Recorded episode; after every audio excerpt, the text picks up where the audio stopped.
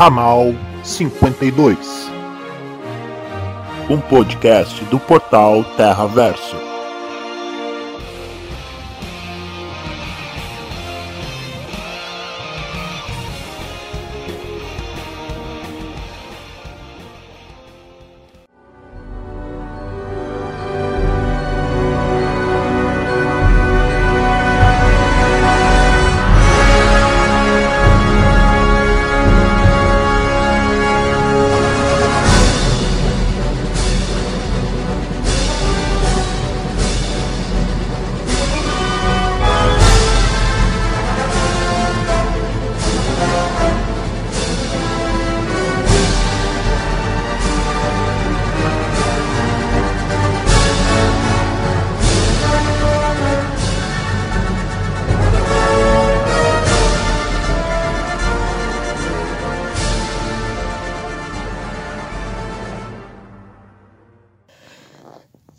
Tá no ar o nosso quarto podcast do Ramal 52. Eu nem acredito, galera. Parece que a gente tá uma eternidade sem gravar programa, mas sim, estamos de volta, estamos na estamos com nossa equipe.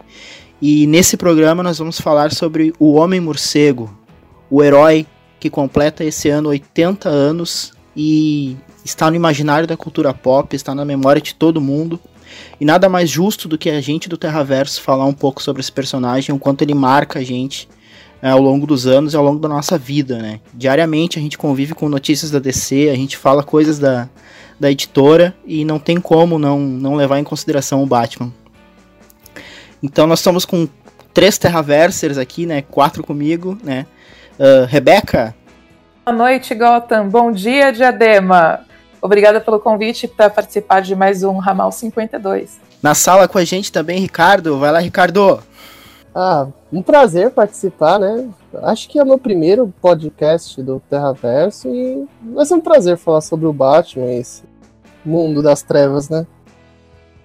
É isso aí. É um programa Batmaníaco aqui hoje. Só reunimos todos os Batmaníacos do Terraverso para falar sobre o, o Homem Morcego. Também na sala com a gente o Daniel. Boa noite, galera. É, esse é meu primeiro programa aqui, meu primeiro podcast de todos, na verdade. E assim, eu tô escrevendo há um tempo, mas como podcaster é o meu primeiro, então relevem, tá? Mas esperamos trazer bastante informações legais aí para todos. E é isso aí. É isso aí, né?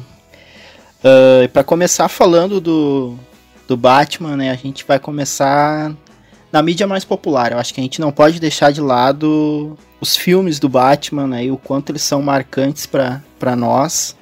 Não só a trilogia do, do Bale, mas também os filmes de agora, né, com o Ben Affleck e, e quem sabe quem, quem será o novo ator do The Batman, a gente não sabe ainda. Mas eu queria ouvir um pouco de vocês, assim, o que que os filmes Uh, os filmes do Batman marcam na vida de vocês, ou os preferidos, os atores favoritos, o Batman definitivo? Quem pode falar aí sobre? Bom, se me derem licença, eu gostaria de começar. Porque. Vai firme, vai firme. Olha só, acho que já é sabido aqui da equipe internamente o, a minha fanboyzice em cima dos Batmans do Christopher Nolan, certo? Agora o, os ouvintes também ficam sabendo é o seguinte, tipo, é, o, a história do Batman no cinema é um negócio que tá tão intrínseco assim na cultura pop que acho que assim 90% né, atribuído ao cinema, né? O Batman do Tim Burton foi um estouro assim absurdo na época. E tudo bem que veio depois, né, na sequência lá os filmes do Schumacher, tudo mais. Mas é, Puxa, quando, quando Christopher Nolan pega para iniciar aquela trilogia que estava tão desacreditada tudo mais, é um negócio assim que, que me arrebatou. Acho que arrebatou muita gente ali no, no meio da cultura pop, sabe? É um negócio que marcou até hoje, assim, por exemplo. É, a gente sempre utiliza o, os filmes do Christopher Nolan como parâmetro, né? A gente sempre usa para comparação com, com os filmes de heróis da atualidade e tudo mais. E ele teve o início ali em 2005, numa época que não o boom dos super-heróis não estava tão, tão proeminente como está hoje, né? A gente tinha os Homens-Aranha do, do Sam Raimi, que estavam fazendo muito sucesso. Só que o Batman veio pra subir o patamar da coisa. O Batman do Nolan. E assim. Ah, vocês percebem que eu sou fanboy aqui logo de cara, né? Mas. É, é, assim, é uma qualidade inegável, né? A gente sempre vê o Batman, principalmente o do meio, claro, né? O do, do Cavaleiro das Trevas, sempre despontando em listas de melhores filmes de todos os tempos. É, lista do IMDB, sabe? Tipo, a, a lado a lado ali com o Poderoso Chefão, por exemplo. E, e outros filmes assim, que você vê que ele transcende o gênero. E acho que a gente pode desenvolver um pouquinho mais, se vocês quiserem falar um pouco para vocês quais filmes marcaram. Não, é, tu falou do, do Nolan e o quanto ele é parâmetro né, na, na indústria. É engraçado pensar isso, né? Porque já faz tanto tempo que foi feito os filmes do Nolan. E, cara, não, não tem um filme de herói hoje que bata o que foi o Cavaleiro das Trevas Ressurge, sabe? Não só na questão. Uh, na questão do roteiro, na questão do, do desenvolvimento da narrativa, mas é um filme muito diferenciado. E eu acho que isso é. É, é louvável de dizer, né? Porque a gente teve tantos Batmans ruins no cinema, né? Schumacher, Val Kilmer. E quando chega assim um produto de qualidade é, é, é, é de se impressionar, né? E a gente tá hoje vivendo a era dos super-heróis. E até hoje, eu, não tem como não comparar com a co-irmã, né? Mas a Marvel ainda não produziu nada a nível Batman Cavaleiro das Trevas. E, cara, não, não tem como não uh, levar essa trilogia ou falar dessa trilogia e desse filme especificamente como um dos marcos do cinema né, e do, do gênero. Então, não, não sei o que vocês pensam sobre a trilogia, mas não, não é os meus filmes favoritos, tá? Por mais que eu goste, tô aqui falando bem, rasgando seda. Eu sou fã do Tim Burton, né? Quem me escutou já em outros programas aqui no Ramal 52 sabe disso. E para mim o Batman do Tim Burton é, um, é uma coisa minha, sabe? É, é uma coisa muito particular de gostar daquele filme, né? E achar aquilo massa. Mas eu não sei, Rebeca, Ricardo, o que, que vocês pensam sobre esses filmes? Eu especialmente gosto dos filmes do, do Nolan, só que eu. Meu, a, minha, a minha opinião é a seguinte: eu gosto do filme, acho o filme muito bom, mas eu acho que o Batman acaba sendo um personagem totalmente dispensável porque toda a trama que envolve ali os outros, os outros, os outros personagens, eles são muito fortes, eles conseguem roubar a cena para eles. É, eu não estou falando simplesmente do Coringa, que foi feito no, no segundo filme, é, mas eu estou falando também da Mulher Gato, do terceiro. Eu acho até que o Bane também, que foi mais ou menos assim, eu achei que foi um personagem bom.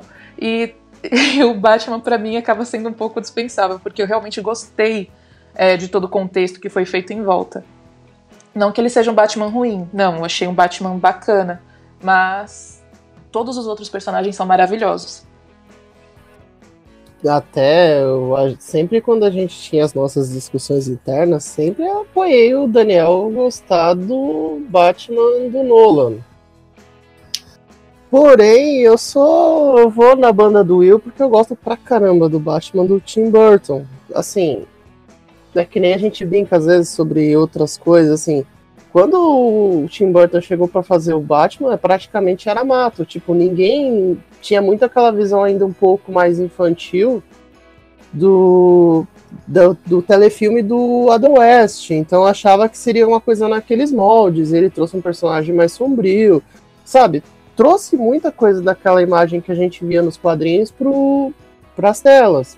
E a partir daí se seguiu uma tendência e, lógico, o ápice se tornou com a trilogia do Nolan. Assim, meu, meus filmes favoritos continuam sendo do Tim Burton, mas o trabalho que o Nolan fez é vital não só para a história dos filmes dos heróis, mas também para a história do cinema em geral, né? Difícil um ator como no caso do Heath Ledger, que fez uma atuação espetacular como Coringa, ter conseguido chamar a atenção de uma academia como o Oscar e ganhado um, um prêmio. Então, assim, o que o trabalho do Nolan com certeza é impecável. É engraçado que o Ricardo falou agora do, do Adam West, né? E o, o quanto foi uma evolução o live action do Batman, né, de 89, do Tim Burton, pro, pra série do, do Adam West, né, e o quanto aquilo foi impactante, né. Cara, ninguém esperava um Batman com bate-cartão, sabe, com aquelas coisas bizarras que tinha na série do Adam West. Eu acho que naquele momento o Batman do Tim Burton era o que mais se aproximava dos quadrinhos. E eu acho que é, uma, é algo revolucionário né, na, na indústria também. E isso que é bacana de pensar, né? A gente teve o Batman de 89 sendo marcante na, naquela década, e a gente teve o Batman do Nolan sendo marcante na, no período em que ele esteve, né? Em, em, em, em cartaz, em desenvolvimento. E o, o cinema de, dos filmes de super-heróis existe hoje, como é hoje, esse funcionamento, esses, esses universos, muito se deve graças a esses, a esses dois filmes, né? A essas duas produções, esses, essas duas abordagens de produções, né? O Batman do Tim Burton e o Batman do Nolan. E sem contar que eu acho a mulher gato do Burton maravilhosa, né? Aquele miau dela, assim, é fantástico. É, o todo o visual construído também é, acaba sendo uma coisa bem cartunesca que impacta visualmente, né? Todo aquele visual é, sadomasoquista que ela tem. Verdade. Só complementando o que a Rebeca falou, é, é, é perfeitamente compreensível, viu? Eu até concordo, porque, tipo, pô, os vilões lá do. do mesmo do Batman Begin, sabe? Que o pessoal costuma esquecer um pouquinho, tipo, muito por conta do, do destaque dos posteriores, né? Mas, pô, Hazal Ghul, sabe? É o, o Coringa mesmo, né? Não, não, tem como não falar, o Duas Caras, o, o Bane no terceiro, a Mulher Gato da, da Anne Hathaway. Assim, são personagens que realmente transcendem e, e se destacam. Porque, assim, realmente, não é desmerecendo o Batman, mas o todo o background, os antagonistas, tudo que o Nolan faz, pra mim é o brilho do, dos filmes, sabe? Além, é claro, dele ser das histórias, né? Do roteiro, assim, ser mega calcado no, no século XXI mesmo, sabe? Na, isso me encanta muito, assim, aquela coisa do medo, do terrorismo, sabe? Desde o Begins lá com, com a Liga das Sombras, né? Querendo acabar com a, com a sociedade ocidental tudo mais, né? Por conta do, das crenças de que estava tudo desmoronando. Até o caos do Coringa, né? O, tudo, tudo com base no terrorismo, né? E até o Bane vindo e tomando a cidade no último. Mas é o que vocês falaram, né? O, o do Tim Burton é um negócio de louco também, não tenho o que falar. É um marco demais, assim. Ele representa aquela mudança que teve mesmo nos anos 80, né? Do Batman. 70 80, né? Que deixou de ser aquele personagem da Era de Prata, estilo Adam West mesmo e passa a ser esse Batman que a gente conhece hoje. Só para complementar aí o que o Daniel comentou, essa interpretação trazida pelo Nolan é muito aquela, aqueles conceitos que a gente via nos quadrinhos do Frank Miller, né? Assim, um Batman que usava não não era só um vigilante, tinha muito essa coisa da lenda urbana, né? Usar o medo para seu favor. Tanto que o Batman, mesmo ele não estando lá, os bandidos de Gotham tinham medo, né, na trilogia do Nolan, porque ele poderia surgir a qualquer momento e acabar com tudo. E, tipo, até voltando aí um pouco sobre o Tim Burton, assim, acho que o, o cara que melhor caracterizou tanto vilões como heróis do Batman, lógico, salvaguarda o tempo, né, porque em 89 se tinha uma outra tecnologia, eu acho que foi o Tim Burton. Ele ele sempre trabalhou muito bem os visuais nos filmes dele e pegar um personagem como o Batman que é visualmente bonito e todos os vilões dos Batman, se você reparar, eles têm uma caracterização muito assim, é alegórica, é é para causar um, um, certo choque. E ele trabalhou isso muito bem no, em 89, principalmente com a Mulher Gato. Até trouxe aquela coisa meio mística dos gatos começarem a lamber ela até ela voltar a vida e tal. Eu acho que, em questão de caracterização, o Burton começou e o Nolan continuou tornando isso muito bom. Agora, o que vai acontecer aqui pra frente que é sempre uma incógnita, né? Na verdade aconteceu, né? A gente tem hoje o Batman do Ben Affleck, né? A opinião de vocês com, do Batman do Ben Affleck é uma coisa que eu gostaria de ouvir. Até porque a gente tem o Batman do Bale como uma referência. E aí chega o Batman do Ben Affleck, que não me lembro no começo era muita crítica em cima do ator, dizendo que não, esse cara não pode ser o Batman, porque tinha muito aquela visão do Ben Affleck do Demolidor, daquele filme horrível do Demolidor que o, que o Ben Affleck é o, o herói, né? E o que, que vocês pensam do, do Batman do Ben Affleck? É, eu gosto bastante do Batman dele. É, eu, não, eu não acho que ele é um Batman muito bom, muito bom, mas eu gosto. Talvez porque eu simpatize com o, com o ator, mas convenhamos que o Ben Affleck sabe interpretar muito bem o Ben Affleck. Né? Acho que é uma coisa bem comum você observar os personagens que ele faz, que mantém uma linha meio igual de expressão, de voz, é muito difícil você ver um personagem dele diferente. Mas eu gostei dele como Batman. É, não sei se é porque ele tem esse estilo meio playboy, é, meio parrudo, não sei. É, mas combinou com a imagem que eu tenho dele. É, provavelmente, se é, desenvolvesse um pouco mais ele dentro do universo DC, ficaria melhor ao, na minha visão. E talvez na visão do público geral.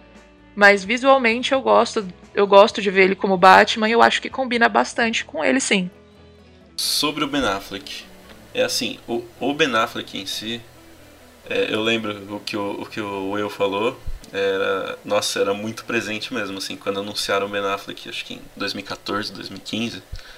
Meu, é, chegou a ter petição, sabe, para ele deixar de ser Batman com, com uma quantidade bem elevada de assinaturas, assim, né? E só foi desmistificar essa imagem dele quando saiu o primeiro trailer, coisa assim, que, meu, tava aquela pegada mega sombria, mega tensa, assim, que o pessoal falou, opa, aí tem coisa, né? Aí acho que vai render alguma coisa legal. E. Pô, é assim, foi, foi essa coisa inversa, né? Só que aí chegou o filme, né? O Batman vs Superman. E assim, apesar daqui a gente gostar, né? Tem alguns membros que não gostam do Terraverso, outros gostam. Eu gostei bastante do filme. E entendo os pontos negativos tal que a galera criticou tudo mais, mas o Ben Affleck foi incrível que ele não é um dos pontos negativos assim, né? Tipo, pô, você via lá várias e várias críticas detonando tudo mais, N momentos e elementos do filme. Mas pô, se tinha alguma falando mal do Ben Affleck era pouquíssimas, assim, sabe? Então acho que ele teve uma virada de jogo, só que não deu muito, muita sorte por conta do filme não ter virado tanto, né?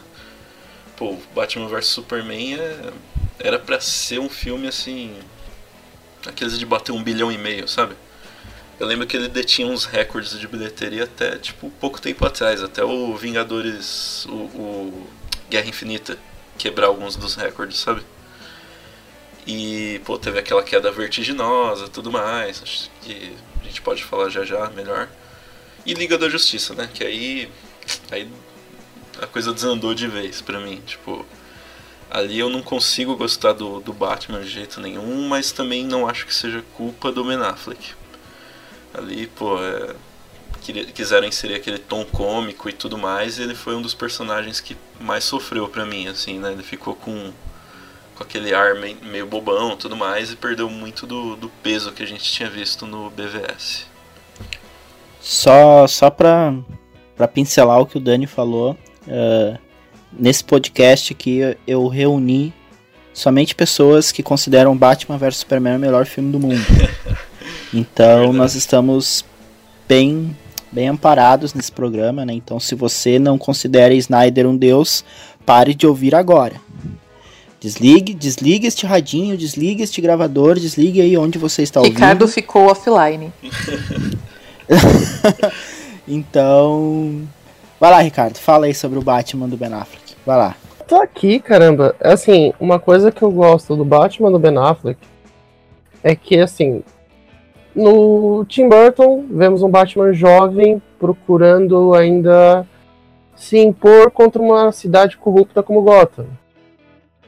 O Batman do Nolan, apesar de ter sido realizados três filmes e até com uma passagem de tempo longa, é um Batman tentando resolver uma crise em Gotham. Em Batman vs Superman, não. Ele já resolveu a crise de Gotham, ele já chegou à conclusão de que não tem como ele resolver o problema de Gotham, e o que, que ele faz? só se torna o carcereiro daquela cidade estranha, corrupta, bizarra. Isso que me apaixonou no, no Batman do Ben Affleck. Concordo com a Rebecca, porque o, o Ben Affleck é um cara que tem a mesma expressão em todos os filmes. Até entendo, acho que o filme que mais combinou com ele foi mesmo em DVS. E ele interpretou muito bem essa coisa do homem versus o Deus, que é o, a temática principal de, de Batman vs Superman. Sempre colocando o Superman acima de todos, um Deus, mesmo que ele não procurasse esse título para ele. E o Batman, como homem comum, que não quer que aquele cara seja acima dele e ele vai lá e acha aquilo uma ameaça. O que mais, assim, Liga da Justiça, até eu sair de um certo grupo que o Will adora, porque eu achei o filme legal. Tipo, ele já passou. Tenta aparecer para mim uma imagem de que é um cara que já passou por essa crise e, tipo, ele tenta estar tá um pouquinho em paz com ele mesmo. Então, ele ser um pouco mais ameno na, na questão de ser um cara mais carrancudo, eu acho que até que combinou. O que eu sinto falta, e eu vou sentir até porque ele vai ser substituído no próximo, no próximo longa, é um filme só do Batman. Eu queria muito que fizessem um filme apenas para ele. Ele, assim, pelas participações dele nos dois filmes, ele mereceu ter um filme só do Batman. Esse Batman que já resolveu tudo, tá todo mundo preso, tá todo mundo dentro da sua casinha e ele ali sendo o cara que se sair ele pega. E eu acho que é legal assim, até citando novamente o Frank Miller, que eu acho que é a base, assim, teórica para qualquer roteirista fazer um Batman. É um Batman que ele dá medo. Ele é, ele é implacável. Ele não é simplesmente um, um vigilante comum. Isso é uma coisa assim que você tipo, falta pra caramba e eu queria muito que eles fizessem assim um filme só pro Ben Affleck ser o Batman. The white Portuguese is not a man. It's a ship. Master Wayne, since the age of seven, you have been to the art of deception as Mozart to the harpsichord. But you've never been too hot at lying to me. The white Portuguese isn't carrying a dirty bomb. What is it carrying? It's a weapon. It's a rock. A mineral capable of weakening Kryptonian cells. The first sample big enough to mean something turned up in the Indian Ocean three months ago. It is now aboard the White Portuguese being delivered to Lex Luthor, who I am going to steal it from. Him. To keep it out of Luthor's hands. To destroy it. É, eu acho que tu é um cara que já jogou todos os jogos, né, da, da saga Arkham, então acho que tu pode falar também essa pegada desse, desse novo Batman do Ben Affleck com os jogos, né? Porque tem muita referência dos games que foi levada para tela e isso fica muito claro, principalmente naquela cena lá que o Batman vai salvar a mãe do Superman. Cara, aquela, aquela sequência de luta ali, nossa, aquilo ali é muita coisa, é, praticamente pulou dos games pra tela, sabe? É fantástico. E é uma coisa assim que é interessante nesse Batman e que eu rebato muitas críticas que fizeram ao BVS por isso. Ah, o Batman mata esse Batman do Ben Affleck não mata, ele incapacita o cara. Só que assim, ele não vai dar um soco no cara e deixar ele assim, mais ou menos. Não, ele vai arrebentar o cara para ele não conseguir levantar. E é o que acontece nessa cena que você citou, Will. É muito Arkham. É muito Arkham. Se, se você tivesse um controle de PlayStation 4, que é o meu console favorito, e. Mano, aparecesse a sequência de botões, você fazia igualzinho ele foi muito bom nisso. Não sei quem coreografou a luta, obviamente tem todo um trabalho sobre isso.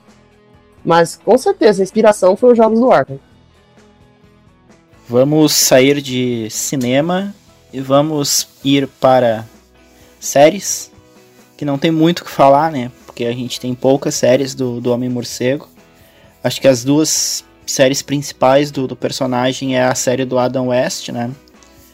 E também a série Gotham, né, que ainda está tá indo para a reta final aí, que conta um pouco sobre a infância do, do Homem-Morcego, né. Eu assisti poucas temporadas de Gotham, confesso que não foi uma série que me prendeu, e assisti muito menos ainda do, do Adam West, né. Então, não sei se vocês querem comentar alguma coisa sobre isso. Acho que ninguém viu também Aves de Rapina, né? Que passava nas manhãs do SBT. é. Nossa, pode crer. E ela aqui no Brasil se chamava Mulher Gato, por algum motivo. Não sei de onde tiraram isso, né? Mas tudo bem. Segue o baile. É, eu, eu não fui fisgada por Gotham, é, mas eu achei a caracterização de alguns personagens muito bo boas. É, a Celina mesmo é, ficou muito legal. É, fora do que a gente esperava, eu acho, mas ela tem um rosto, a atriz tem um rosto tão felino que eu acho que me encantou muito, assim, na questão visual. Uh, uh, ela... Outra coisa. Sim, pode falar. Não, não, ela é muito parecida com a Michelle Pfeiffer. Sim. A atriz. Cara, eu vi uma foto das duas e, nossa, elas são muito iguais. É, principalmente na época rosto. de Greasy. É, Michelle Pfeiffer Isso. fez Greasy 2, né? Igualzinha, é, igualzinha. Fal... tu, tu falou do figurino, né, da, da, da série Gotham, né? Tudo bem, alguns figurinos são muito bons, mas, tipo, não sei se vocês viram o figurino do Salomão Grundy. Nossa, Eu ia falar disso, o Piu Piu Monstro. Igualzinho o Piu Piu Monstro, meu Deus. é verdade. Eu assisti as três séries: Gotham, é, a série do Adam West, na verdade, minha mãe me criou, né? Beijinhos pra mamãe, né? Vai ouvir com certeza esse negócio. É, ela me criou basicamente assistindo. Então, assim, eu tenho um carinho muito grande pelo trabalho dele. E então, depois você acaba pesquisando sobre a vida. E ele era um cara que é apegado muito no Batman, então eu gostei. Não só pela empatia que ele trouxe pra série, mas também pelo que ele, pelo que ele representou, né, nessa época aí. Em que ninguém falava assim muito de herói, ele vai e traz um Batman a lá Era de Ouro, né? É, eu queria comentar uma coisa. Uh, eu não sei se você, eu não sei se vocês chegaram a assistir alguns episódios aleatórios da série do Adam, do Adam West, uh, mas eu cheguei a assistir na finada TV 21, né, canal 21. É, e lá passava algumas séries bem antigas, né? Passava a Gata e o Rato, Ginny, um gênio, a feiticeira, e passava às vezes também o Batman do Adam West. E eram uma, umas histórias tão absurdas, mas ao mesmo tempo tão fantásticas que era inacreditável. E você entende, e eu, você entende claramente porque foi um sucesso na época. Eu, eu me lembro claramente de uma cena em que é o, o Coringa, ele tá fugindo num, num tanque de guerra, só que aparentemente o tanque todo era de ouro. E ele começou a reclamar com a sogra dele, pelo que eu me lembro, que eles estavam disparando mísseis que eram de ouro maciço. E cada míssil era tipo, ah, 2 milhões de dólares, um negócio assim. Então eram umas histórias extremamente absurdas, mas muito cativantes. E visualmente também era, era muito bonita. Não muito bonita pelo bigode da maquiagem do Coringa, né? Porque o ator se recusou a tirar. Mas era muito, muito vibrante. Eu entendo o porquê do sucesso na época e por ter durado o tempo que durou e ter influenciado outras séries a existirem depois dela. Olha, esse negócio do bigode é proeminente na DC, né? A gente tem ali o, o Henry Cavill agora, não é não? é, eu ia fazer uma pequena observação de que o bigode do, acho que é Jorge Romero, consegue desaparecer melhor do que o bigode do Henry Cavill em Liga da Justiça. Só isso que eu queria dizer nesse momento. A Rebeca comentou sobre a série do Adam West. Eu tenho dois momentos da série do Adam West que eu acho interessante registrar aqui no Ramal 52 para os nossos ouvintes e também para vocês, né? O primeiro momento é, na verdade, a primeira primeira cena, primeiro conjunto, primeira narrativa é Batman Feira da Fruta. Eu acho que a gente não pode deixar de comentar sobre Batman Feira da Fruta. O segundo momento foi uma cena uh, que, que até hoje eu uso o termo lá Robin por causa de, de, desse episódio, não me lembro em qual, qual cena, qual episódio e tal, mas tem um momento que o Batman tá lá numa situação de perigo, o Robin tá atrás dele, e aí o Batman tá sem arma, não, não consegue deter o bandido, alguma coisa assim, e aí de repente o Robin aparece com uma metralhadora. E aí a gente não sabe de onde ele tirou aquela metralhadora. Então até hoje a gente usa esse termo na faculdade com os meus amigos que, nossa, tirou da onde isso? A la Robin, né? Então, é, é, é a, a, produção às vezes peca nisso, mas é, é engraçado de pensar né, nessas, nessas cenas, nessas, nesses momentos da, da série do Adam West clássica, né?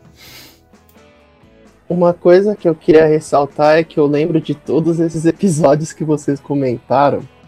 E até recentemente, eu não lembro se foi em 2016 ou 2017, eu não deu tempo de dar uma pesquisada. Quando vocês estavam falando, eu tentei ver aqui o ano fizeram uma animação do Batman e Robin dessa versão do Adam West. E assim, muitas das cenas que vocês comentaram aqui surgem nessa animação. E uma das que eu mais gosto é quando ele fala pro Robin esperar o sinal vermelho para ele atravessar a rua. Assim, são coisas engraçadas e traz uma coisa assim, é uma época de TV diferente, então assim, você tem que esperar uma inocência não pode esperar assim um Coringa maldoso, como é o que a gente vê, por exemplo, nos posteriores de 89 do Coringa. O Daniel vai me falar para exatamente o ano do Cavaleiro das Trevas. Então, assim, é um Coringa meio carnavalesco, mas você consegue achar ele, assim, um vilão à altura daquele Batman que é tenta ser um bom moço. É um carnavalesco também, né? Convenhamos. Sim, é, é, ele é carnavalesco, assim, principalmente porque ele tudo é bate alguma coisa, né?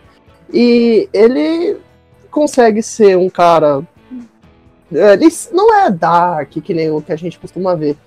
Mas ele ainda assim tem uma coisa gostosa, que é o detetive. Ele tá sempre com uma grande sacada num momento crucial e é o que torna muita gente assim apaixonada pelo Batman. Ele sempre tem uma sacada de última hora que você fala, putz, como ele pensou isso? a, a identidade visual da, dessa série é um negócio muito louco, né? Porque assim é uma tosqueira hoje em dia, né? Assim, com todo respeito e tudo mais, mas é uma tosqueira muito louca, assim, que, que se tornou icônica, né? Pô, é, é legal ver aquele aquele Batman barrigudinho com aquela sobrancelha pintada, assim, né? O, o que vocês falaram mesmo do bigode, sabe? Do, uh, pô, é muito louco. Vocês vocês lembram da participação do Adam West em The Big Bang Theory? É, o Adam West é convidado para a festa de aniversário do Sheldon, né? Porque é o único Batman que eles conseguem contratar para comparecer à festa. E eu comecei, eu comecei a assistir essa série faz um mês, então para mim é spoiler, mas Pode falar, Rebeca, não tem problema. Tá, tá pros ouvidos, tá pros ouvidos. Okay. Aí ele fala, o Adam West tá lá observando a festa tal, daí ele começa a, a prosear sobre quando ele era o Batman. E ele fala que hoje esses Batmans usam enchimento e não sei o que lá. Mas dentro da armadura do Batman do Adam West era 100% Adam West. Então, ele era barrigudinho, mas ele era original, né? Ele não tinha efeito especial ou truque de câmera. Era só o Adam West. O Adam West eu lembro muito bem dele no Family Guy, que ele é o prefeito da cidadezinha lá de Quahog por algum motivo eles colocaram ele como prefeito e é ele mesmo que dubla, sabe? O Adam West. É o nome do personagem também, prefeito Adam. E só para complementar, vocês estavam comentando sobre o Gotham. Eu, eu ainda não assisti, só que eu tava bem curioso, principalmente porque, pô, a gente, né, fazendo notícias e tudo mais, a gente acompanha um pouco, queira ou não, né? E essa última temporada eles estão totalmente despirocados, né? Estão, pô, colocando tudo que é vilão e, e colocaram aquela trama bem Terra de Ninguém, sabe? Aquela saga do, dos anos 90. E colocaram o Bane no meio. Tá uma loucura. É, eu, eu não entendo, eu não entendo a linha de tempo de Gotham. É, assim, talvez porque eu não assisto a série e tal, mas uma vez eu tentei assistir. Eu tentei, eu juro para vocês, tá? É, e simplesmente eu não entendia como a pessoa tem um celular relativamente moderno e um computador de tubo. Entendeu? E é uma mistura, assim, parece até como se fosse uma realidade steampunk, sabe? É extremamente avançada tecnológica, ao mesmo tempo que não é, não sei, é estranho observar, assim, algumas coisas. Eu posso tentar explicar, pelo menos é que eu assisti, eu só ainda não assisti a última temporada. Posso tentar explicar o que é Gotham? Pode tentar, brevemente, por favor. Eu assisti Krypton, que é uma série do Superman sem o Superman. Gotham segue esse mesmo conceito, Porque assim, o foco não é nem questão do de que época no tempo isso acontece, ou como é o ambiente naquele, na, na situação. É como essa cidade, de uma cidade que já começa a ser uma cidade corrupta, cheia de problemas, é, diferenças sociais, até chegar no caos total da onde veio o Batman e começa a, ser uma reação a essa sociedade estranha, essa sociedade que perdeu o controle. E assim, você vai seguir do ponto de vista um pouco do Bruce Wayne, que está ainda crescendo. Tem uma, uma. Não vou dizer que é uma pegada de Smallville, porque não tem toda aquela coisa bonita e emocionante do Smallville, que é, um, para mim, uma série espetacular. Mas você acompanha. Tá bom. Admiro, admiro a sua tentativa, mas não me convenceu. Eu, eu posso tentar, Rebeca? Tá bom, eu, eu vai. nem assisto? Réplica, vou, vai. Vou tentar em um minuto. é o seguinte, eu acho que é uma despirocada muito louca, assim, pra você ver. Pronto, bem já me convenceu. mesmo. Aí, ó, viu? Rebeca já está assistindo Gotham enquanto a gente grava. Tô na terceira temporada já. A Rebeca já começou a achar o Grand um pouquinho atraente agora. Achou, achou o Coringa bonito, né? O Coringa que foi divulgado agora, né? Do, do Gotham. Não, mas enfim, assim. Aqueles cabelinhos, né? Pô, legal. Sensual, adorei. Mas, mano, o cara cai num balde de produto químico. Quer que ele saia o quê? Maquiado, cara branca, batom na cara? Eu acho óbvio ele ser daquele jeito, né? Então, mas tudo bem. Já aconteceu, já aconteceu. É, pô, no, no- na piada mortal, né? É o mesmo conceito. Ele sai, ele sai bonitinho na piada mortal. Ah, no Batman do Tim Burton ele também não sai assim estragado. Estragado, descacetado da cabeça, né? Mas, mas fisicamente tá, tá ok, Um- né? É. Uma coisa que pode representar também o futuro do Batman nas séries é agora Titãs, que já tem o ator escalado para viver o Batman na série. Eu espero realmente que ele não seja um ponto, um ponto principal na série, né? Eu, eu acredito realmente que não vai seguir isso, mas eu acho que vai ser interessante observar a relação do Robin com ele é, e ver o, o Batman numa, numa série assim que tá conquistando assim em geral, né? É, tanto, não tanto pelo visual, porque vai melhorar o visual, né? Eu não gostei um pouco dos efeitos especiais, um pouco, tá? Não, é, não vamos exagerar porque eu gostei sim, mas não muito. Mas enfim, é uma série que tá conquistando, né? Foi pouco orçamento inicialmente, agora estão aumentando porque viu que cativou o público e tem tudo para se tornar um sucesso ainda maior. E eu só esqueci o nome do, do ator que faz, né? É, o S- Sor Jorah Mormont. É, esse mesmo aí. do Escamagres e tal, né? Isso, teve escama gris, é isso mesmo. Então, eu quero realmente ver como vai ser essa dinâmica aí entre os Titãs e o Batman. Só faço uma observação, eu não assisto Game of Thrones, então vocês falaram árabe pra mim nesse momento. É só o nome.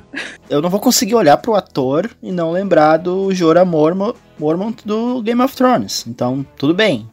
Espero que eu consiga quebrar essa barreira que, que me assola e que eu não veja, veja o Bruce Wayne ali, mas tudo bem. Ah, falando em séries também, né? A gente comentou já de muitas séries aí, mas vai sair Alfred, né? Uma série do mordomo do Batman, que vai ser uma série muito legal, pelo que eu vi na, no teaser, e eu tô com uma expectativa muito grande. Você percebe que o universo do Batman é tão rico, mas tão rico que até o mordomo do Batman consegue ganhar uma série e gerar algum tipo de expectativa.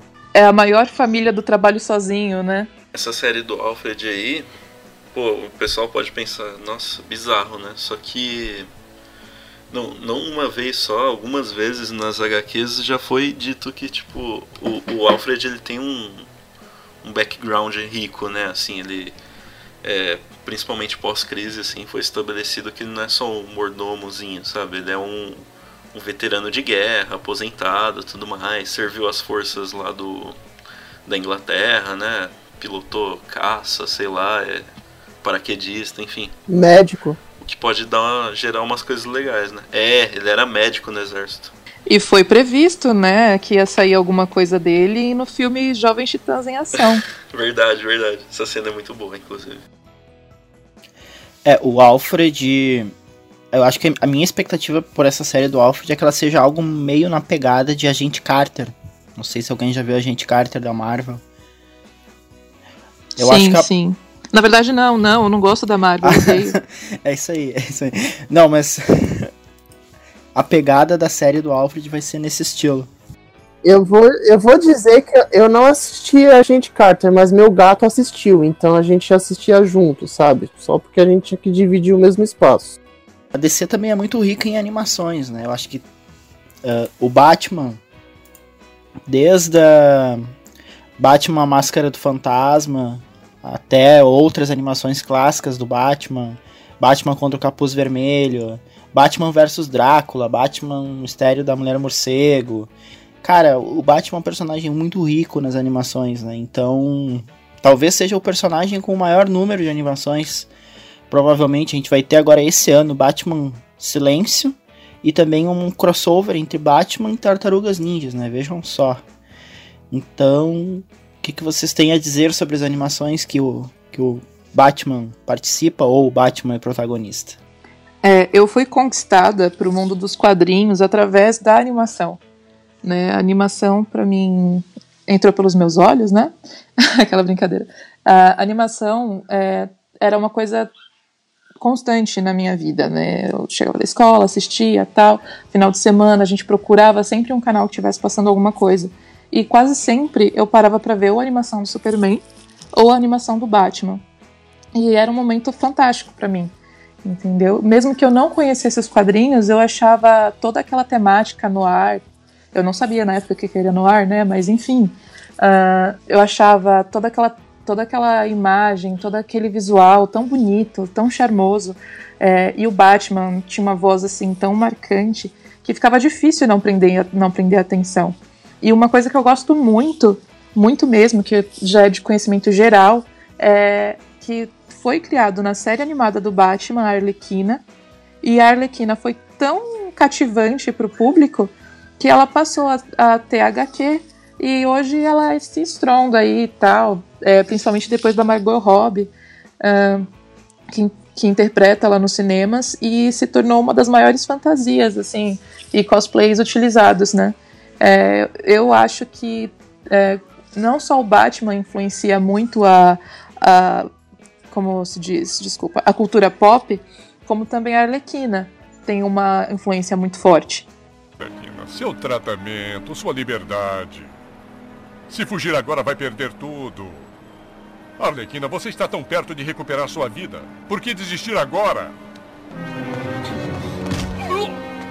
Eu tive um péssimo dia. Cansei dessa gente tentando atirar em mim, me atropelar e me matar.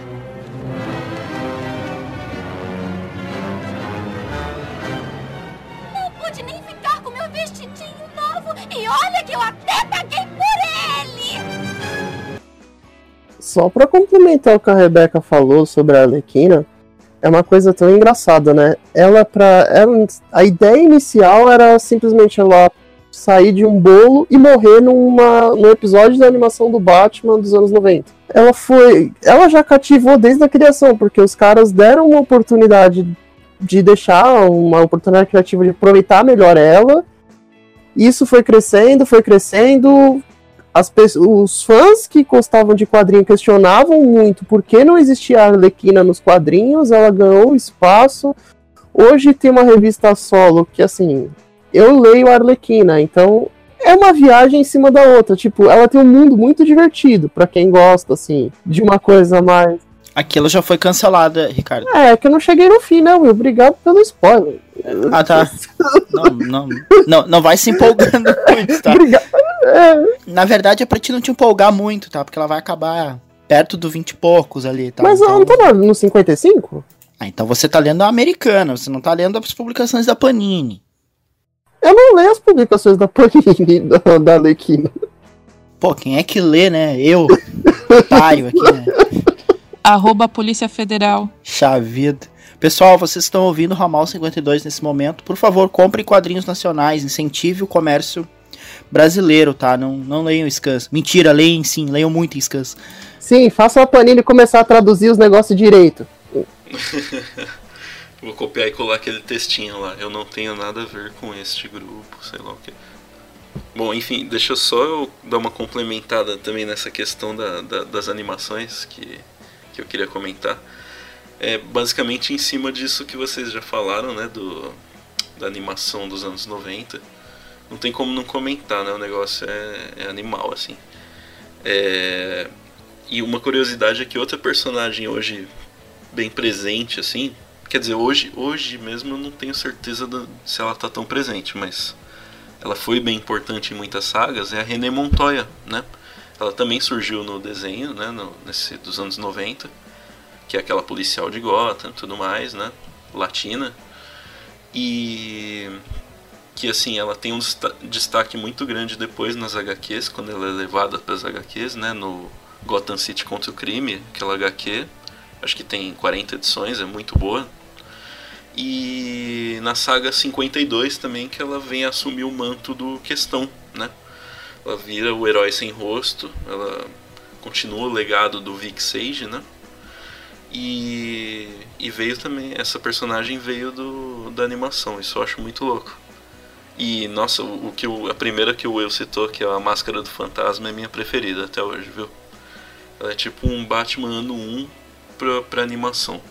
Porque você tem aquele Batman lá, né, há alguns anos rolando. E depois vem Liga da Justiça tudo mais, com o mesmo Batman. E até então não tinha do sido. Bruce Timm. É, do Bruce Timm, exatamente. E até então você não tinha o, o, uma origem né, do Batman. E aí eles encaixam com aquela história do, da Máscara do Fantasma que eu acho animal o negócio. Por falar né, nessa questão da animação do Bruce Timm, é, eu gostaria de frisar também como esse universo do, da animação do Bruce Timm era grande. Né? É, tinha, é, tinha a série do, do Batman, eu, se eu não me engano, a série do Superman também era. Aí tinha o Batman do futuro, e tinha e teve Liga da Justiça, e todas essas séries conversavam entre si. E fora ela, também teve. É, ela também se entrelaçou com o Super Choque. E todas elas tinham em comum o Batman né? E eu adoro, adoro de paixão aquela, aquele episódio que tem viagem no tempo, em que, to, em que a versão mais nova do Batman se encontra com a versão mais velha dele. E a, a interação que os dois têm é incrível, né? Tipo, ah, surpreso em me ver? Não, surpreso em ainda, em ainda estar vivo, né? Uma coisa assim. É verdade, ele fala que tá, tá surpreso em ver que ele tá vivo, é verdade. Essa parte é muito boa mesmo. E ele fala ainda pra ele assim: vou te ensinar como que faz o interrogatório. É, essa parte eu fico, eu fico tentando imaginar o que será que esse cara velho chegou, chegou no ouvido de um adolescente despirocado daquele e falou para deixar ele com medo. E fala até, até quantos anos ele fazia xixi na cama. É um terror psicológico ali federal, né? É aquela cara carrancuda daquele Batman é, mais velho, né, que aparece no Batman do Futuro, no caso Bruce Wayne, né, mais velho, é muito, muito Clint Eastwood, né, é tipo aquele Sim. carrancudo assim que só de ver você, você já treme na base, assim. Sim, dá pra, dá, pra, dá pra sentir. Se eu não me engano, é o mesmo dublador até do Clint Eastwood. É, pensando bem, acho que é. Acho que é mesmo. É o mesmo dublador. É, essas animações, cara, acho que a minha favorita é aquela dos anos 90. Sabe que tinha aquela abertura, aí subia assim uma cena sobre um telhado e tinha um. cortava um raio e tava o Batman, assim. E o legal é que, com a medida que vão pulando os episódios e vai surgir o Robin, essa abertura muda e aparece o Robin do lado. Me lembro muito, assim, que me remeteu muito a quadrinhos também. Além, tipo, é, era muito sério, assim, do que era o dia a dia do Batman e Gotham, né? Sempre um vilão aqui, outro aqui, o Coringa enchendo o saco. De repente, o Coringa Arlequina enchendo o saco. Daqui a pouco, tipo, ele interagia com a Liga da Justiça. Se eu não me engano, no mesmo universo, até a Liga da Justiça Ilimitada chega a fazer parte. É, a, minha, a minha animação favorita é Batman do Bruce Timm, assim. Foi uma animação que me marcou bastante. E posteriormente, né, o que ficou na minha memória agora é as animações do da Lego, né? Que é o Lego Batman, né? Eu só uso peças pretas ou cinza muito escuro. sim, sim. Sim, sim. É um, é um humor muito, muito sagaz, assim, o do Lego, e eu acho isso muito legal. uma, uma, uma cena inesquecível desse Lego Batman é quando o, o Alfred pede pro Bruce tirar o capacete. Ele começa, não, não, não, aí fica, não, não, não, não, não, não, não, não, não, não, não. Eu, nossa, eu, eu chorava de rir com aquilo quando eu via. É muito bom mesmo. E. O, o... Nossa, ele é muito malo esse Batman Lego, eu adoro. É muito bom. É, eu gostaria de fazer uma pergunta para vocês. Uh, que HQ do Batman, ou história, enfim, aleatória que ele esteja, que vocês gostariam de ver virar uma animação? Vamos começar a falar de HQ nessa pergunta, então. Gostei, Rebeca. É isso aí. Um, uma HQ que, assim, eu gostaria muito que se tornasse uma animação. É Pequena Gota. Eu sei que parece uma história bobinha tal, mas eu gosto muito do traço. É, eu acho as histórias extremamente cativantes. Eu falo muito cativante, né? Desculpa, gente, é porque eu acho que é, esse todo esse universo assim do Batman toca a gente de alguma forma, né? Por se tratar de questões mais humanas. Mas enfim. Ou, ou você é cativante por si ah, só e torna o ambiente cativante, né? Então. Ah, foi, foi um oh, momento muito fofo. Meu Deus.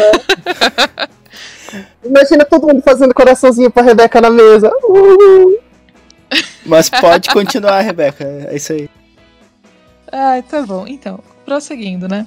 Uh, eu acho que é uma HQ que funcionaria muito bem. É, cada episódio seria uma data, um, um, feriado, né? Que é assim que funciona a, a HQ da Pequena Gota. E é, é uma HQ que a, ela tem todos os personagens do Batman. E tem até um personagem que depois eu tenho que pesquisar direito quem é, que eu não conhecia. É, que é um garoto que ele se transforma assim num cara bombadão quando ele quer, pelo que eu entendi. Que parece que tem alguma ligação com o veneno do Bane, uma, alguma coisa assim. Eu realmente não entendi que personagem é esse.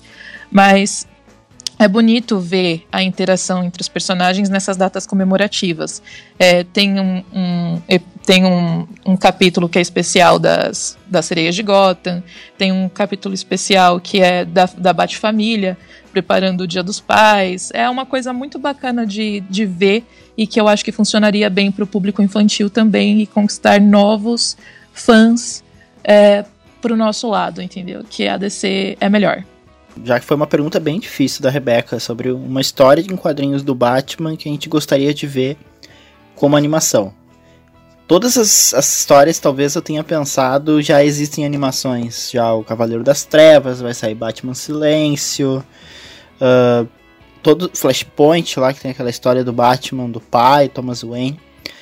Mas tem uma história do Batman que eu queria muito ver em animação e talvez vá demorar muito tempo para isso acontecer é, agora, a saga do Tom King. Eu queria ver como seria na animação esse casamento da mulher gato, que não aconteceu, essa pegada que ele tá dando pro personagem. Então, se fosse para escolher uma animação sobre o Batman que ainda tá nos quadrinhos e colocar nas telas, seria essa fase do Tom King. Aquele encontro duplo, né, que você rola de rir, né, com aquela situação. Nossa, aquele parque de diversões, aquela cena. Cara, eu acho que merece muito uma animação no futuro, essa, essa, esse arco do Tom King, né? Ia ser fantástico mesmo. Tive uma dificuldade um pouco também, porque a maioria das histórias do Batman já viraram animação, né? Ano 1, meio que a Máscara do Fantasma, que é uma das histórias que eu gosto. Mas eu até tava falando com o pessoal antes da gente montar aqui, o, começar o podcast, eu queria que tornasse Corporação Batman, se tornasse um, uma animação. Porque eu acho que, assim, tudo bem, eu sou meio suspeito de gosto, porque eu gosto pra caramba dos trabalhos do Grant Morrison. Mas ele eleva o status quo do Batman de um simples. Assim, não é simples, né? O cara é o vigilante de uma cidade gigantesca. Mas ele transforma a Bat-família num clã, né? E. Tipo, muita gente que questionou essa, criticou essa história fala: não, ele fez uma milícia. Não, cara, é um clã. Tem uma hierarquia totalmente diferente. Ele tenta pegar aquela coisa, tipo, que tornou ele e tentou moldar isso pro mundo. Eu acho isso muito legal. Eu acho que é uma das melhores histórias recentes, pré um Tom King, do Batman que chamou minha atenção e seria uma, nossa, uma animação assim, dava até para fazer uma minissérie, sei lá, em 10 episódios, que nem hoje tudo vira no molde de 10 episódios, né? É, o Ricardo lembrou aí do Grant Morrison, né? Eu também adoro, adoro as histórias dele. Eu ia citar o o Longo Dia das Bruxas do Jeff Loeb é, como um, um possível, né, possível HQ para virar animação, só que eu acabei de ver aqui que ele foi anunciado, né? Eu, eu fiquei com isso na, na pulga atrás da orelha, assim, pô, eu acho que eu tinha visto alguma coisa e, e realmente, né, ele tá anunciado acho que pro ano que vem, o Longo Dia das Bruxas. Ramal 52 realiza sonhos, viu? Como estalar de dedos. Parabéns, seu desejo se torna real, olha. Total, total. E, pô, pensando bem aqui, como o Ricardo falou, né? Tipo, ano 1 a gente já tem, além da Máscara do Fantasma, tem ano 1 mesmo, né? Cavaleiro das Trevas do Frank Miller tem também. Piada Mortal também.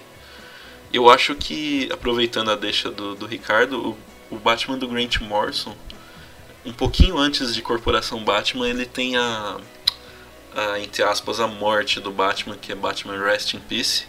Que putz, grilo, é uma saga que eu adoro, assim. É uma saga que você tem um vilão totalmente diferentão daqueles vilões usuais do Batman, da galeria de vilões, que é um cara chamado Dr. Hurt. E é uma saga que adentra no psicológico do Batman, assim, sabe? Que muito mais do que batalhas físicas, são batalhas mentais e psicológicas. Você vê o Batman sendo quebrado mentalmente. E, e às vezes não, né? Às vezes ele, ele, se mostra mais preparado do que você imagina tudo mais. Inclusive o Grant Morrison é, é um dos caras que deixou o Batman bem overpower ao, ao longo dos anos, né? Isso tem uma galera que critica, mas é fato, né? E, e eu gosto disso. E acho que seria louco, assim, uma animação bem feita, sem censura, porque tem algumas partes violentas. Se bem que a DC não tem censurado muitas animações, né? Tem sido tudo bem violentinho, pelo que eu tenho visto. Mas é isso, acho que seria Batman Rest in Peace, visto que a gente já tem aí o Batman Filho, coisa assim, que são arcos anteriores do Morrison, que já foram adaptados. Acho que o Rest in Peace seria uma boa. É, uh, eu lembrei de uma outra saga que eu acho que seria interessante ter uma animação. Não necessariamente do Batman em si, mas é a saga do Scott Snyder, né? A saga mental. Eu ficaria muito empolgado de ver uma animação da saga metal com o Batman que ria, aquela, aquela pegada mais dark ali. Eu queria falar de uma, de uma animação que. Duas animações, na verdade. Uma as duas envolvem o Batman participando de outros universos, né? Que seria. Eu queria muito que fizesse uma animação de World's Finest Heroes, né? Que é o prim primeiro crossover ever, tipo, Batman e Superman trabalhando juntos. E Bravos e Destemidos, que foi uma animação bem curtinha. Eu queria que tivesse sido mais longa, sabe? É, o Brave and Bold aí é, é, putz, era legal mesmo, assim. Divertido, pacas.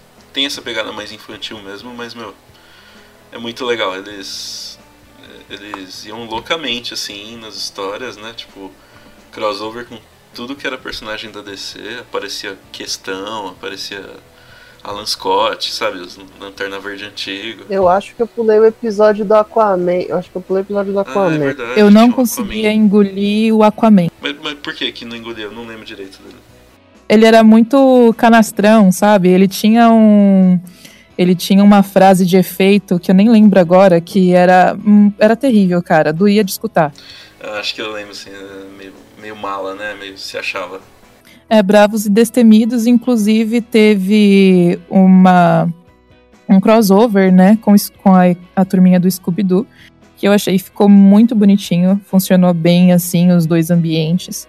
E eu sugiro aí para quem quer mostrar para crianças tal, o Batman, é uma animação legal para se começar, entendeu? É, provavelmente as crianças de hoje não conhecem nem o Scooby-Doo direito, mas enfim. É, é, bem, é bem engraçadinho, tal, funciona bem. E o visual é bonito, colorido. E são duas equipes de detetives, né? Aliás, são vários detetives na, nessa animação e é muito bom para conhecer os personagens desse universo maravilhoso da DC. Pense grande, Batman. Eu atendo a uma ordem superior, preocupada somente em manter o equilíbrio no mundo. Parado aí, Quilt. Descobrimos as pistas das suas cores. Agora vai ter que pintar numa cela. Eita dupla dinâmica! Me permita introduzir os meus colegas, os guardas coloridos. Eles farão pinturas abstratas de você. O MAC. A unidade militar de um só homem. Força aperfeiçoada, reflexos e uma variedade sem fim de atualizações instantâneas disponíveis via Brother Eye. Tempo que não dançamos juntos, Batman. Então me acompanha, caçadora. Uma coisa assim que é interessante nesse Bravos e Destemidos, que existiu, né? Existia uma linha de, de editorial de Bravos e Destemidos que era o Batman participando em todos os, os universos dos outros personagens da DC. Eu, eu acho que não me lembro de nenhum outro personagem que consiga ter essa interação com todo o universo DC como o Batman tem. Se alguém lembrar de outro personagem que, tipo, trabalhou com todos os heróis possíveis e impossíveis, eu me lembro aí que eu não lembro. É verdade, o Batman, tanto por, por razões de, dele ser um cara versátil, quanto por razões comerciais, né? Ele tá em todo canto, tipo, Liga da Justiça Sombria, tá lá. É, Outsiders, tá lá. Liga da Justiça Normal também. Então, realmente, ele, ele interage com tudo que é canto, assim, desde o místico pro cósmico. É o poder do dinheiro, mano. É, poder da, da aristocracia de Gotham, isso aí. Eu não sei, eu acho que pelo fato dele ser um personagem assim, por mais que ele seja tão atípico, porque ele é mais sombrio e tal, tem uma pegada mais mais dark, você consegue colocar ele em qualquer lugar e ele funciona muito bem, né? Diga-se, por exemplo, o crossover escrito por Tom King de Batman e Hortelino. Cara, quem imaginaria que o Hortelino e o Batman iam fazer um, uma história giga, enorme, maravilhosa? É animal essa história mesmo. Nossa, muito boa. Desses crossovers foi o que eu mais gostei, eu acho. Uma pergunta. É, é que assim, fugiu da minha mente agora. O Hortelino é qual personagem da. Loney Tunes, aquele que fala que vai caçar um toelho. Ah, tá bom, tá bom. Não, que eu tava lembrando aqui, eu tava confundindo o Hortelino. Espingardinha. É, eu tava confundindo o Hortelino com aquele porquinho. Eu esqueci o nome do porquinho, mano, da, da Looney Tunes. O Gaguinho, que também está na história. É, porque tem um episódio de Liga da Justiça que é a Mulher Maravilha transformada em uma porquinha. E o Batman tem que. Tem que. Ele faz uma espécie de trato com a, a Circe, né? C, é, Circe é o nome da bruxa, né? É, para trazer a Mulher Maravilha de volta à forma original. Aí ele canta Solidão, Solidão é maravilhoso. Mas não foi com a Zatanna? Que a Zatanna que conseguia. A Zatanna ajuda o Batman, porém, quem transformou a Mulher Maravilha em porca foi a Circe. Esse eu vou até assistir de novo esse episódio, acho muito bom. O Batman do futuro, numa das temporadas, assim, mais pra frente mesmo, terceira, quarta, tem um episódio que começa assim com aparentemente o Batman antigo, no caso, nosso Batman, sabe?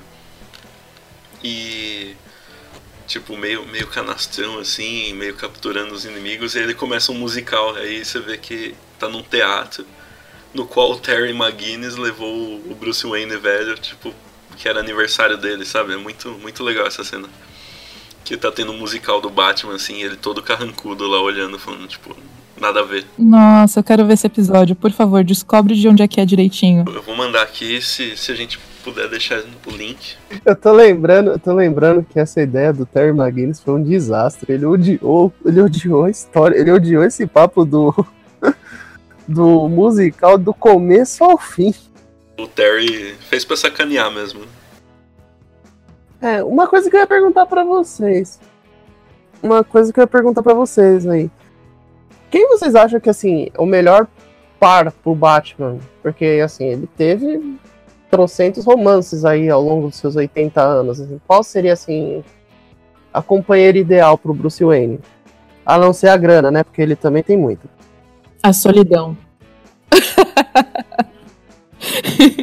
É, eu ia dizer isso, exatamente isso. Eu acho que o Batman é um cara para viver sozinho, infelizmente, sabe? Ele não ele não é um cara para forçar um romance com Mulher Gato, com Mulher Maravilha. Talvez um flerte, assim, sabe? Um, um ficar, mas nada um de, de casamento e ficar para sempre ser um namorado, sabe? Batman é um cara muito solitário, eu acho que a vida fez ele, fez ele assim, né? Então eu não vejo hoje um, um par ideal para ele que não seja o Robin. não, não, não um par romântico, mas um par pra vida, sabe? Não, relaxa. Então não tem. Entendendo. Não, não, sei lá.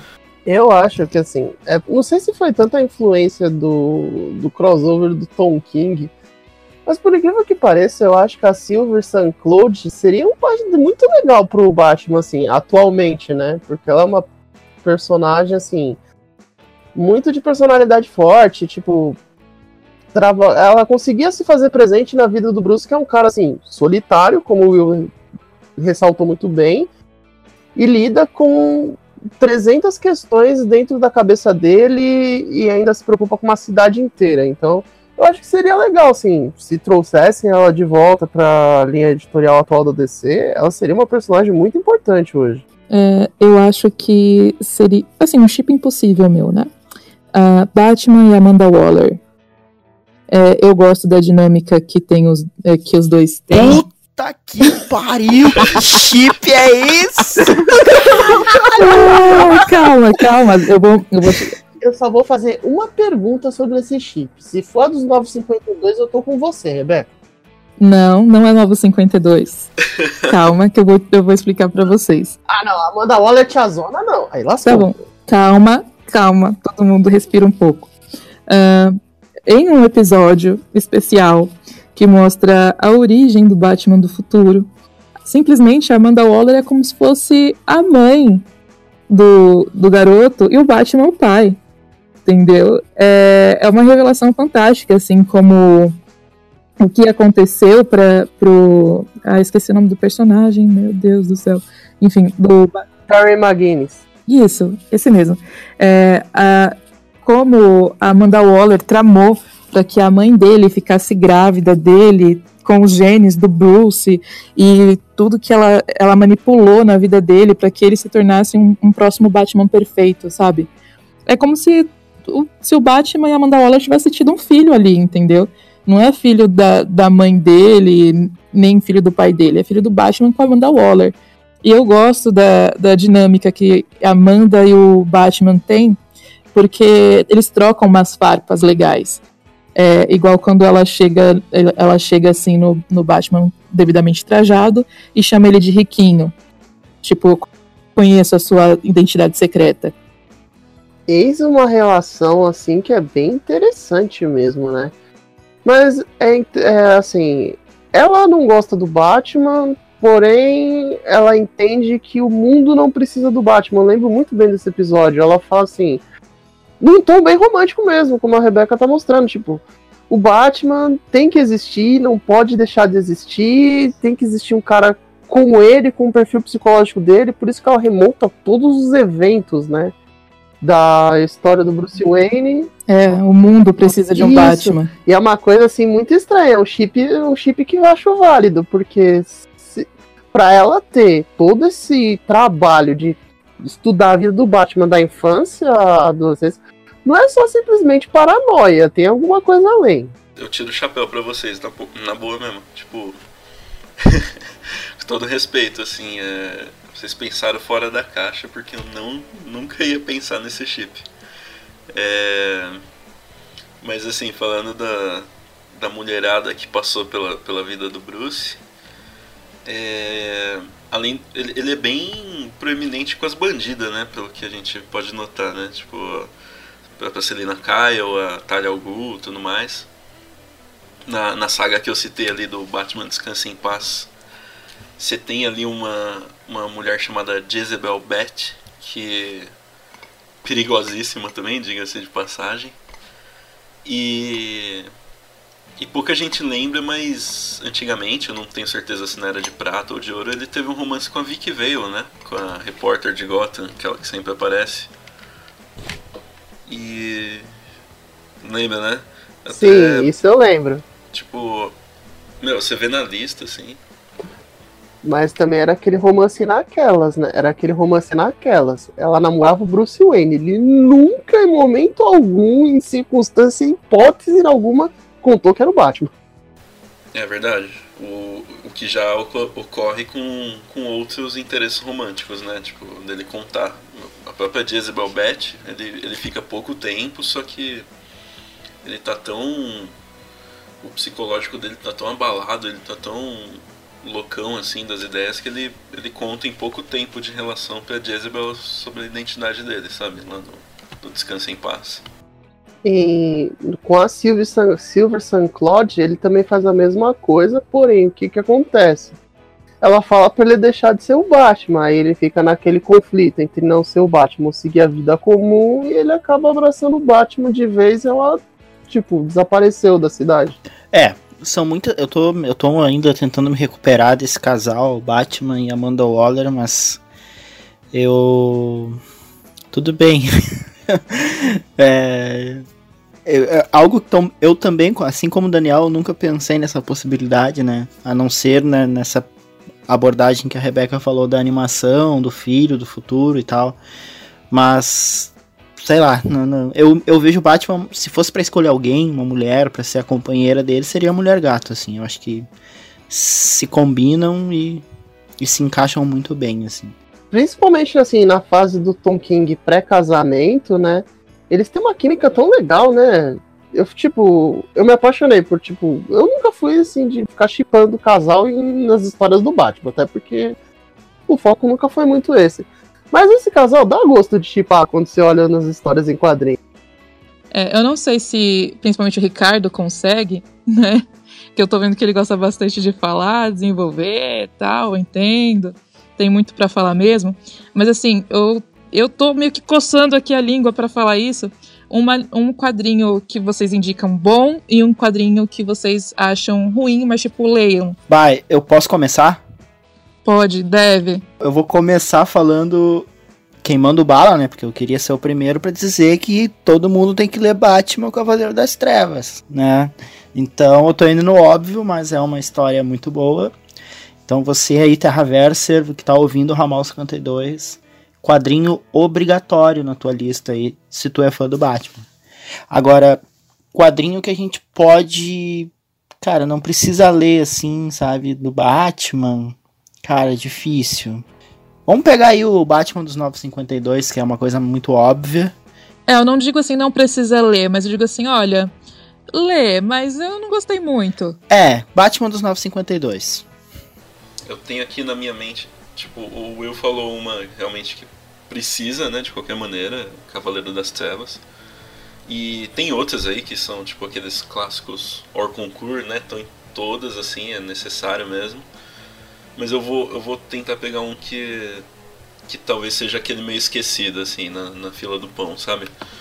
Que é o, o Batman o Messias, o, nos Estados Unidos, The Cult que nossa senhora, história é maravilhosa, assim, é, um, é uma das minhas preferidas.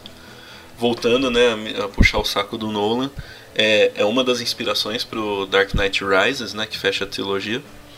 É, é uma história na qual ele, o Batman enfrenta um cara chamado Diácono Blackfire, que ele está criando um, basicamente um exército de indigentes, né, de, de mendigos, de pessoas esquecidas pela sociedade e no subterrâneo de Gotham ali, criando essa sociedade secreta. E é um problema que o Batman nunca enfrentou, assim, sabe? O Batman, ele, ele assim, isso não é spoiler que é meio que logo de cara, tá? Mas ele toma um cacete colossal, assim, que você não tá acostumado a ver. E não é de um inimigo tão, sabe, tão desses mais conhecidos, né, mais proeminentes. Eu só ia fazer uma observação. Eu ia fazer uma observação. Quando que o Batman não toma um cacete colossal e depois ele vira o jogo? Ah, cara, é que tem uns que se destacam, né? Tipo, vai, Queda do Morcego, esse aí. Mas tem. Geralmente, assim, ele toma um, um cacetinho, né? Agora. Um cacete homérico mesmo, assim, acho que dá pra contar nos dedos, né? Esse- essa é uma das vezes, inclusive, essa do.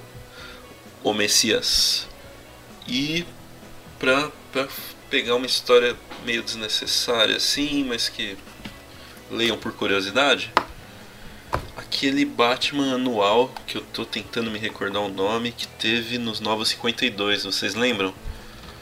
Que foi do, do Scott Snyder, inclusive, só que não é a HQ normal dele. Eterno. Eterno no. É, eu tô, eu tô tentando lembrar se não é aquele bate, aquela edição anual que o Corin, que o Pinguim dá uma surra de guarda-chuva no Batman. Não, não, eu- nem lembro disso, pra te falar a verdade. Tem um Batman que é. Eu, eu falei errado, eh, desculpa, não é anual, é semanal. Eu, dur. É um Batman Eterno, se eu não me engano, que. Que foi uma série semanal que o Scott Snyder colocou ali junto com a série dele dos Novos 52. E assim. É, é uma série que começa boa, assim, ela te dá um cliffhanger doidão, assim, sabe? Tipo, você quer continuar acompanhando pra ver o que vai acontecer. Só que, pensa, é uma série semanal, dura um ano, né? Tem 48 edições que vai perdendo muito fôlego, vão perdendo foco, sabe? É, eu tenho algumas edições dessa, dessa Batman Eterno aí, e é- eu lembro, eu lembro não, tem aqui na prateleira. Ela é uma edição bem fininha. É uma revista bem, bem fininha, assim. Eu lembro que na época saiu a um preço bem popular, assim, então eu acabei comprando, assim, umas 20 edições, assim, mas não me agradou também. Tanto que ela tá no meu balaio de, de HQs dos 952 não tão necessárias, assim. Agora eu estou surpreso. O Will tem um balaio de HQs dos 952, velho. Não, acho que você entendeu errado. Ela está no meu balaio de HQs não tão necessárias. Se eu comprei as 20 HQs do Batman Eterno, foi porque eu fui idiota achando que era uma boa, uma boa saga, mas tudo bem, né? Acontece, cara, acontece com todos nós. Meu, que eu- o que eu já mandei de coisa pro sebo. É. Todo mundo tem sua decepção. Decepção. É, mais alguém pra indicar? Eu, falta eu, tia Rebeca. Então, eu. Ah, eu acho que eu vou indicar mesmo. Bravos e Destemidos, né? É meio antiguinha já. É, eu acho que é muito legal porque assim. Você vai vendo o Batman muito fora da casinha. Que geralmente as histórias do Batman se passam só em Gotham. Tipo, muito dia a dia dele mesmo, lutando contra o crime e tal.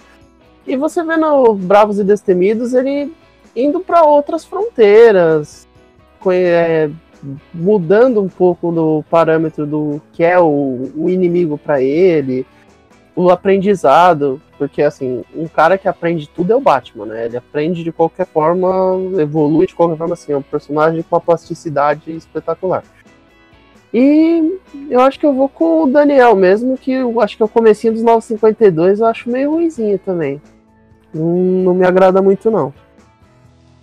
Bem, é, agora eu vou falar do meu pra vocês, tá bom? Uma que eu indico é Vitória Sombria. Eu gosto muito da história. é, eu comecei a ler assim HQ essa HQ é, totalmente despretensiosa e fiquei impressionada com o plot twist. É, a arte, ela me incomodou no início, mas depois casou com a história, então acabou ficando bem envolvente, né? E tem toda a história assim das, das famílias do crime de Gotham, sabe? E faz você conhecer um pouquinho mais do ambiente que a cidade tem. Agora, uma que me dói falar é o que aconteceu com o Homem Morcego, do Neil Gaiman. Quem me conhece sabe que eu amo Neil Gaiman, amo mesmo. Acho ele um escritor incrível, mas essa história para mim não desceu fácil, né? É, basicamente o Homem Morcego morreu e, e todas as pessoas que estavam em volta dele iam meio que falando é, como mataram ele. Cada um tinha uma desculpa para matar ele e como fez isso. Eu achei meio estranha a história, sabe? Não me convenceu, mas eu, eu vi bastante do Neil Gaiman na história e eu entendi o que ele quis fazer, mas eu não gostei. Nos respectivos âmbitos aí, né? A, a, a do Neil Gaiman também. Eu acho bem esquisitinha. Não... Inclusive ela saiu depois do, do Rest in Peace que eu, que eu citei. Era tipo um comemorativo, digamos. Da... Era uma continuação não muito oficial, que nem você vê, né? Tipo, toda viajada, né? Mas o, o Vitória Sombria é muito louco mesmo. Nossa, eu- eu- ele inclusive é uma continuaçãozinha do, do Longo Dia das Bruxas, né? Pegando um gancho assim das edições que a gente tava tá falando aí, né? Tem duas edições que eu queria não queria deixar passar, e eu acho interessante falar aqui para quem tá, tá lendo, para quem já leu ou para quem se interessa por Batman. A primeira é Batman Terra 1, tá? Diferente de Superman Terra 1, Batman Terra 1 é muito bom. Principalmente para quem quer pegar a origem do personagem e tem muita coisa antiga, né, que a origem do Batman já foi contada várias vezes, mas Terra 1 consegue de uma forma muito primorosa é, colocar ali na, na, naquela graphic novel boas, boas partes né, da, do, do, texto de origem do Batman e a pegada é muito boa. A segunda edição, que também não pode deixar passar, é Batman Silêncio, né, vai ter uma animação agora, uh, mas leiam a HQ, a HQ é muito boa. E então eu recomendo essas duas, assim, só pra também não, não deixar passar, assim. E aproveitando, só pra também ficar claro, né, a gente não citou a Piada Mortal e Ano 1, mas, meu, é, são unânimes também, né? São muito, muito boas e tem que estar tá na, na lista, tipo, temos que ler, sabe, para conhecer o Batman. Então, vamos para as considerações finais do nosso programa especial 80 anos do Batman. Uh, Rebeca, quer começar? É, primeiramente, parabéns ao Homem Morcego né? Mais um ano aí e tal, na atividade. É, é nós, cara. Continua aí fazendo sucesso, levando o nome da DC, marcando três pontos aí no, no campeonato. E, cara, eu acho que esse é um personagem que vai sempre influenciar a cultura pop mundial. E sei lá, o mundo vai acabar, os aliens vão vir aqui na Terra, vão fazer escavações e vai encontrar o símbolo do Batman e provavelmente vai pensar que ele foi um deus, não sei, um deus mitológico nosso. Mas eu acho que fica aí para a posteridade. É, esse personagem vai sempre estar tá existindo aí, vai, vai sempre se modificar e sempre trazendo coisas novas pra gente. Tanto é que tem os crossovers bizarros aí que a gente futuramente pode falar. Né? E um beijo no nariz e outro no coração. Obrigado aí por, por deixar eu participar desse podcast com vocês. É isso aí. Uh, Ricardo, considerações finais? É, parabéns ao Batman. 80 anos aí de um universo rico que você consegue imaginar diversas coisas. Ele já viveu, você vê histórias do Batman de diversas situações um dos personagens mais psicológicos que tem da DC, que tem uma carga emocional, uma carga é, de tudo, assim, é uma mistura de tantas coisas. E, assim, o cara mais inteligente, o cara que tem sempre a grande sacada, né? O maior detetive de todos, né? Parabéns ao Batman. Parabéns ao Batman. Isso aí. Daniel, considerações finais? Bom, é, além de repetir os parabéns dados ao Batman, eu queria dizer que pô, o Batman ele completou 80 anos agora em abril mesmo, né? Só para deixar claro, porque que nem eu fiz uma confusão, confusão aqui no, no grupo outro dia falando que era em junho, mas aí eu descobri que antigamente na, na Era de Ouro eles lançavam uma HQ em certo mês, eles, ela chegava às comic shops, bancas, e anunciado como dois meses posterior, entendeu? Então, é, Detective Comics 38 chegou às bancas como junho de 38, só que chegou em abril, só pra só uma curiosidade aí meio inútil, mas legal. E tenho que falar, né, o Batman talvez um dos personagens mais proeminentes da da cultura pop, né? Como vocês falaram, ele eternamente lembrado. Tua avó conhece, teu sobrinho conhece, todo mundo. Ele provavelmente muitas e muitas gerações vão ver ainda histórias bem legais do Batman adaptadas aos, aos seus tempos, né? Como um Superman, James Bond, alguns personagens conseguem alcançar esse patamar, né? Pô, e é isso. Fica a recomendação aí das HQs que a gente citou, bem legais pra, pra galera poder iniciar, quem sabe, né? Quem, quem ainda não, não adentrou esse mundo, vale muito a pena. Tanto das HQs quanto dos filmes. Pô, ele. O, o, o Batman é um personagem que deu muita sorte, assim. O cara teve uma, uma série de roteiristas maravilhosos, filmes bons, tem os melhores jogos. E, e é isso. Parabéns ao Batman. É isso aí, parabéns ao Batman. Que venham mais 80 anos e muitos anos de vida esse personagem, esse icônico personagem da cultura pop. Nossos agradecimentos a Bill Finger, Bob Kane, por criar esse personagem, por por estar tá tão presente, latente na cultura pop como um herói, talvez o herói mais icônico, o herói mais representativo, né? O herói humano, né? Eu acho que isso é uma coisa muito interessante se perceber. O Batman, ele é humano. E quando ele lá tá lá na Liga da Justiça, no meio de todos aqueles outros personagens, ele é apenas um humano também, né? Um estrategista, um detetive. Então, parabéns ao Batman. E é isso, né? Vamos encerrar o programa. Queria agradecer a todo mundo que nos escutou aí. É, é uma honra participar desse podcast com todos, com todos vocês. É, e é muito legal receber o apoio de quem está escutando. É, é, muito legal saber que vocês escutam, que vocês têm opiniões para dar. Continue mandando suas opiniões para a gente, a gente considera isso e a gente fica muito feliz por ter um retorno de vocês. Já posso falar quem são os, que, os o pessoal aí que vai ganhar um abraço especial? Eu vou falar que todos merecem um abraço especial, mas o em especial mesmo vai vai pro Daniel Miage aí que pediu a volta do podcast. Tá aí, Daniel. Estamos voltando a ativa. Espero que você esteja nos escutando e nós vamos sim ser mais recorrentes nesse podcast. Pode deixar. Uh, se você aí, ouvinte que está escutando o programa, também tem alguma sugestão, uma crítica, alguma opinião, alguma ideia de pauta, mandem lá uma mensagem pro Terraverso nas nossas redes sociais, Facebook, Instagram, Twitter, o arroba Terraverso. Ou se você prefere ser um anônimo e mandar de uma forma mais uh, privada, pode mandar por e-mail. O e-mail do Ramal 52 é ramal52, 52 números, arroba terraverso.com.br ramal52 arroba terraverso.com.br Acompanhe nossas notícias no site, acompanhe as nossas redes sociais. E é isso aí, grande abraço, um bate-abraço. Nos encontramos novamente nesse bate-canal e no bate-horário que você quiser. É isso aí. Nossa, meu, foi tão Adam West que eu tava até em lágrimas aqui agora. Yay, valeu pessoal, obrigada. valeu pessoal, obrigado.